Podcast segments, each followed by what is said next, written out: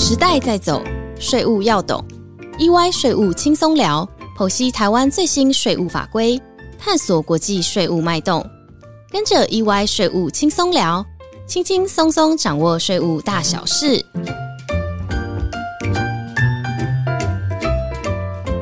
嗨，大家好，欢迎来到 EY 税务轻松聊，我是安永联合会计师事务所安永家族办公室职业会计师林志祥 Michael。嗨，大家好，我是经理柯嘉文 Claire。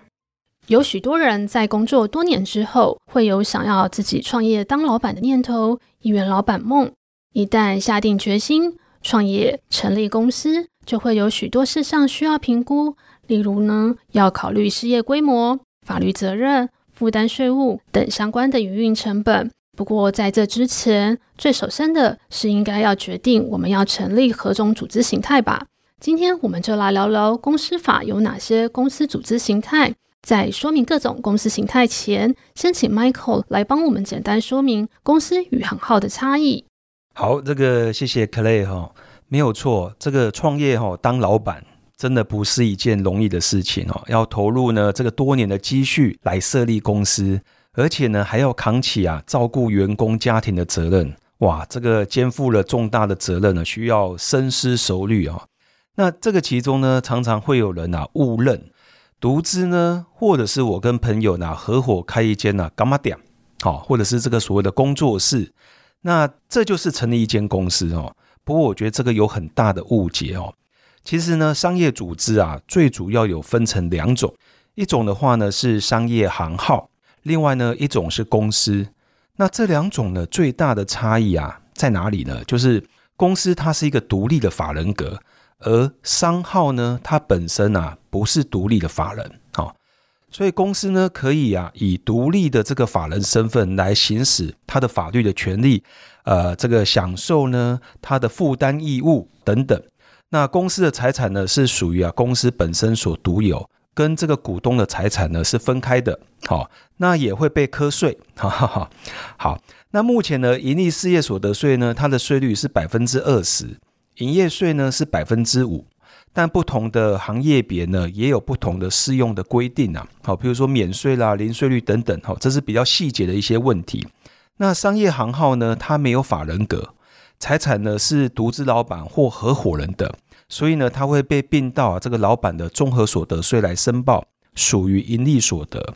综合所得税呢是采取啊这个累进集聚，那目前的税率呢是百分之五到百分之四十。而营业税呢，则同样为百分之五哈，所以如果每月呢这个营业额在新台币啊二十万元以下，还可以呢跟国税局啊来申请免用统一发票。那国税局呢，他会按照这个查定的营业额，按照固定的税率来核定这个小规模营业人他的一个标准。好，好，所以我大概呢刚刚跟这个各位啊分享了什么样是公司，什么样呢叫做这个所谓的商业行号。对了，提醒大家，因为商业行号非属法人格，创业者无论以独资或合伙形态成立行号，都要负连带无限清偿责任哦。现在大家都了解了公司与行号之间的差异，若要以公司法的规定来设立公司，我们就来当一回天桥下的说书人，谈谈公司法的各种组织形态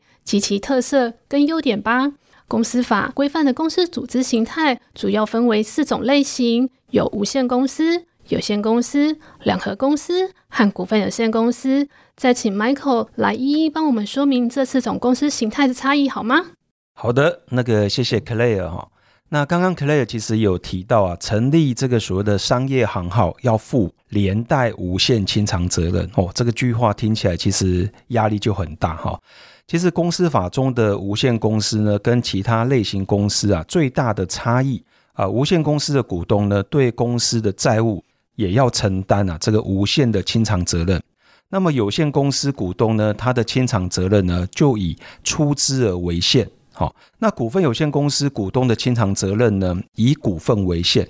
因此呢，常常有人啊开玩笑说。啊，以前就算了哈，现在还有谁啊想要设无限公司？那无限公司呢，可以说已经变成是时代的眼泪了。那这边我补充一下，还有一种公司种类为两合公司，而两合公司的股东是由无限责任股东和有限责任股东共同组合而成。如 Michael 所说，当今已经没有股东想要负无限清偿责任了。无限公司、两合公司的形态相当少见，在时间的洪流当中，已逐渐被淘汰且慢慢消失了。没错，无限公司呢和两合公司啊，现在实物上真的已经没有看过了哈。那么，我想趁这个机会啊，来考一下 Clare。哎，Clare，既然现在呢，大多的公司啊都是有限公司跟股份有限公司，那这两者呢有什么样比较大的差别呢？好，那我来说明一下。有限公司与股份有限公司较大的差异点如下：如股东人数、股东责任、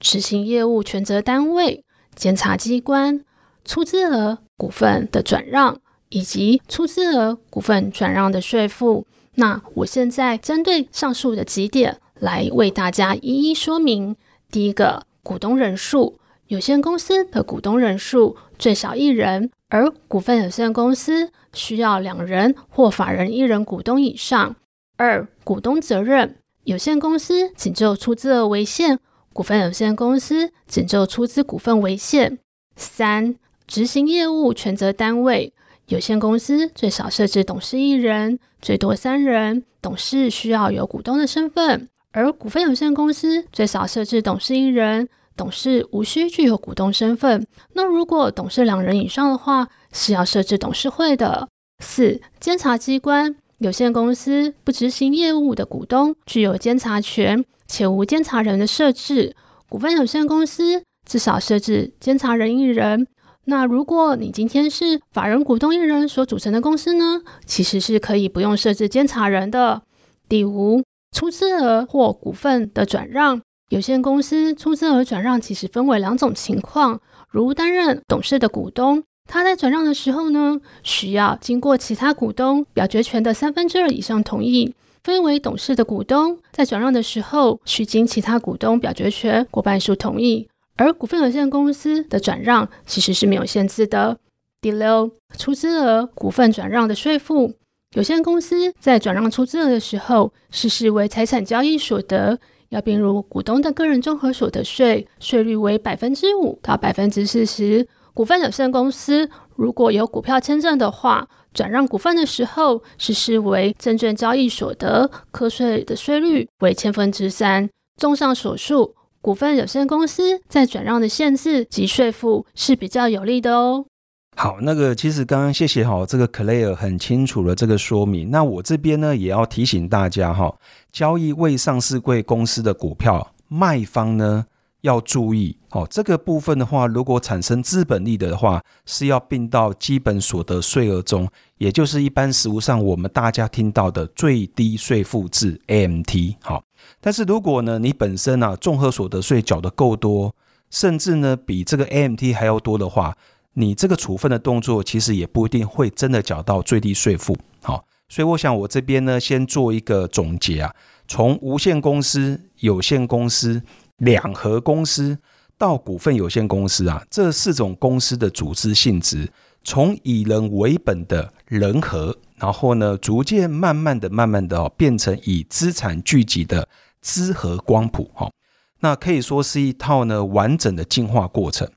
那其实如 Clare 刚刚所讲的，其实股份有限公司的法规制定呢，其实也是最完整的哈。那既然是一个进化的过程呢，大家就应该要思考，未来在设公司或目前的公司的组织形态，我们应该要往更好的方向呢去演进、去推进。而公司法其实呢也有规定，有限公司呢其实你可以啊变更成是股份有限公司，但是呢股份有限公司。它就不能够变成是有限公司，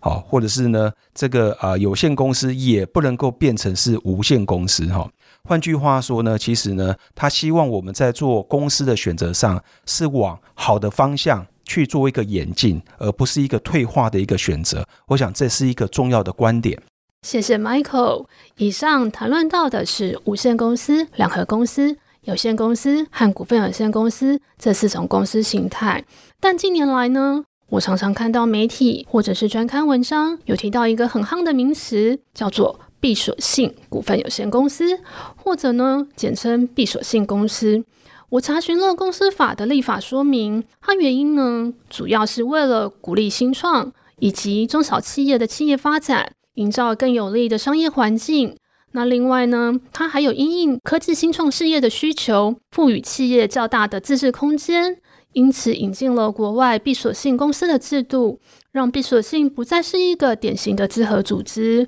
但近年来，其实也有发现许多家族企业以闭锁性公司作为家族的传承工具之一。那如何运用闭锁性公司的这个特性来巩固经营权？可以请 Michael 为我们说明吗？好，这个没有问题哦。我想这个闭锁性公司啊。一开始立法出来的时候呢，其实有很多的客户呢，听到“闭锁”这两个字，其实都不傻傻哈。那我这边啊，来简单跟各位听众啊做个说明。其实呢，当初啊，闭锁性公司原本是政府啊，为了要鼓励新创产业的发展而诞生的啊。但是后来大家呢发现，诶，闭锁性公司呢，对于家族企业的传承规划其实是非常好用的。为什么呢？因为最主要是因为啊。闭锁性公司呢，可以在章程上的增加限制，好来排除呢股份呢自由转让。这个目的呢是避免啊后代有不孝子孙呢，可能把这个家族企业的股权啊外流到非家族的手上，哈。那把这个第一代呢辛苦打拼的这个家族资产啊付诸流水，哈。另外呢，闭锁性公司呢在营运上面呢也比较有弹性。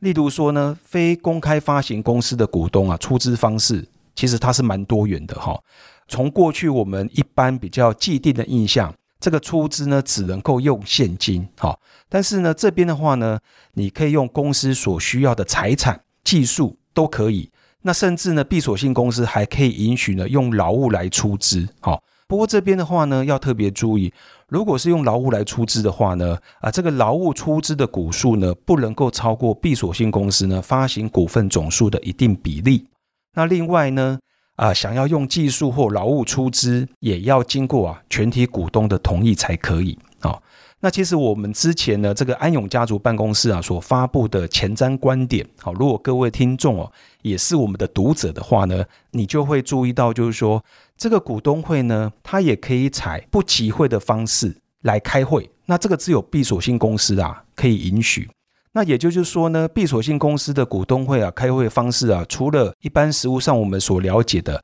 实体召开会议，还有视讯会议之外，那只要呢我们在章程里面啊明定，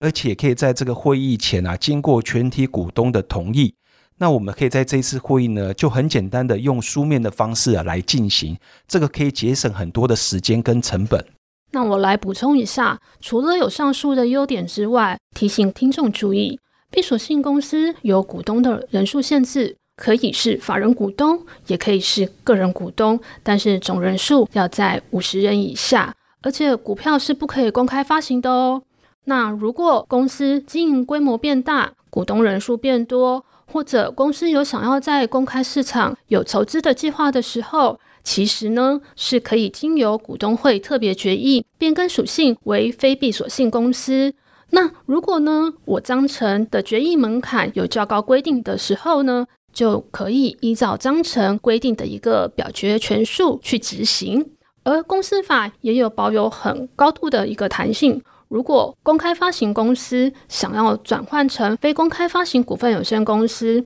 它是可以经股东会特别决议撤销公开发行。若股东人数也在五十人以下。能可经全体股东同意变更属性为闭锁性公司哦，Michael。那我想再请教一下，什么是黄金特别股呢？哦，这个黄金特别股哈，这个听起来好像很威很厉害哈。那我这边跟各位来说明一下哈，在这个闭锁性公司的章程里面呢，啊，其实可以来设计啊这个黄金特别股哈。那最主要呢，它的一个重点在于，就是说，可以透过这个黄金特别股的设计呢，可以让啊持有这个黄金股的人呢，有绝对的一个优势。好，譬如说，能够享受呢这个复数表决权，或者是说呢，对于一些特定事项呢，能够具有否决权。哦，另外呢，这个闭锁性公司啊，跟非公开发行公司啊，在特别股上最主要的差异啊，其实呢，举例说明，哈，呃，如果是属于非公开发行公司，在特别股的设计上呢，得有这个当选一定名额董事的权利；而闭锁性公司的特别股设计呢，除了得有当选一定名额董事的权利之外，那么也可以有得当选一定名额监察人的权利。所以换句话说呢，非公开发行公司跟闭锁性公司其实都可以设计呢黄金特别股，但是在闭锁性的部分呢，它的弹性更大，哦，还能够呢设计所谓的得当选一定名额的监察人，哦，但是非公开发行公司就不行。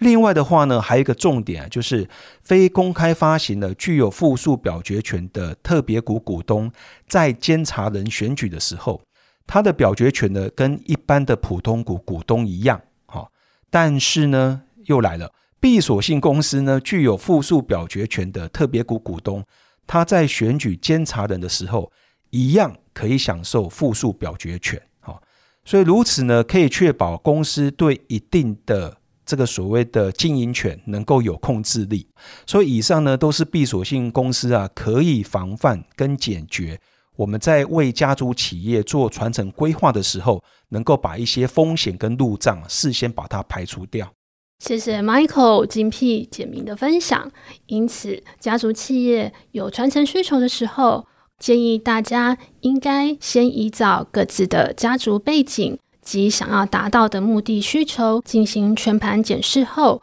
可寻求安永家族办公室的专业团队的协助进行沟通以及讨论。那我们今天这一集 EY 税务轻松聊就到这边告一个段落喽，谢谢大家的收听，我们下周一再见喽，拜拜。